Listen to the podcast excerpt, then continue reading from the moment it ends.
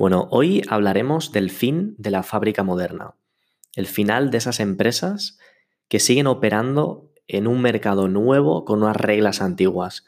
Veremos cuál es la fórmula que ha utilizado este tipo de fábrica y veremos cuál es nuestro papel ante todo esto. Entonces, el objetivo principal de las fábricas modernas, estas pequeñas y grandes empresas con una mentalidad, con un sistema tradicional que están operando en un mercado totalmente distinto que exige una renovación y un uso más avanzado y más adaptado al momento actual. ¿Cuál es este objetivo principal? Su objetivo siempre ha sido el beneficio económico, siempre ha sido lo material. Nunca ha habido como beneficio la parte humana o la parte personal.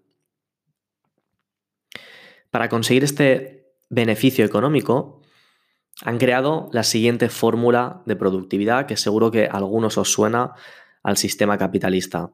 Crear el máximo en el mínimo tiempo posible.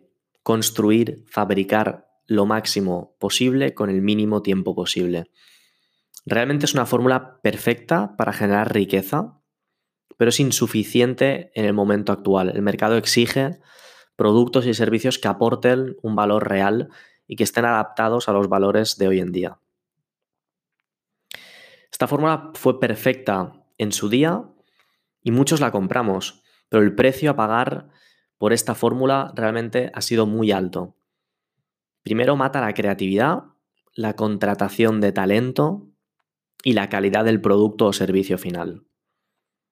Para cumplir con esta fórmula, los propietarios de las fábricas, los dueños, han buscado piezas dóciles, mal pagadas y fácilmente sustituibles, para poder cumplir con la fórmula de generar lo máximo con lo mínimo posible. El problema viene en momentos de cambio como el que estamos viviendo ahora. Cuando estos propietarios de la fábrica necesitan gente creativa, gente provocadora que lidere nuevas maneras de hacer las cosas, que proponga cosas distintas. Y lo que no necesita es justo lo que tienen, piezas dormidas sin capacidad de destacar. Ante esta situación de incertidumbre, muchas piezas entran en conflicto, empiezan a sentirse cada vez más prescindibles y conectan con el engaño que en su día compraron. Yo sé que probablemente muchos eh, no estéis de acuerdo con esto que estoy diciendo. Tampoco os pido que lo estéis, yo simplemente pongo esta información sobre la mesa, invito a reflexionar, a pensar y, para quien quiera cogerla y, y, hacer con ella lo que, lo que quiera. Lo que sí que tengo claro es que estamos en un momento de oportunidad para conectar con nuestra mejor versión y cambiar las reglas del juego. Es el momento de conectar con nuestro don, con nuestro talento. Es el momento de entender por qué hemos venido a este mundo y cómo podemos hacer para vivir una vida con sentido. Yo no digo que tengas que dejar tu trabajo.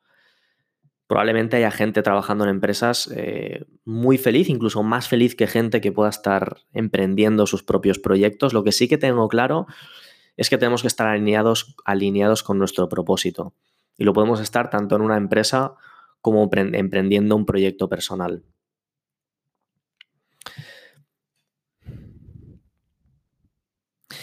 Como os comentaba, creo que es el momento de despertar y ir a por la vida que siempre hemos querido. Si tienes dudas sobre por dónde empezar, en el episodio anterior, el de crisis espiritual, hablo de cuatro pasos, las cuatro fases que personalmente me han servido para encontrar este propósito y, poder lanzarlo al mercado. Nos vemos en el siguiente episodio. Eh, la partida acaba de empezar y yo creo que está en tu mano ser el jugador clave. Te esperamos.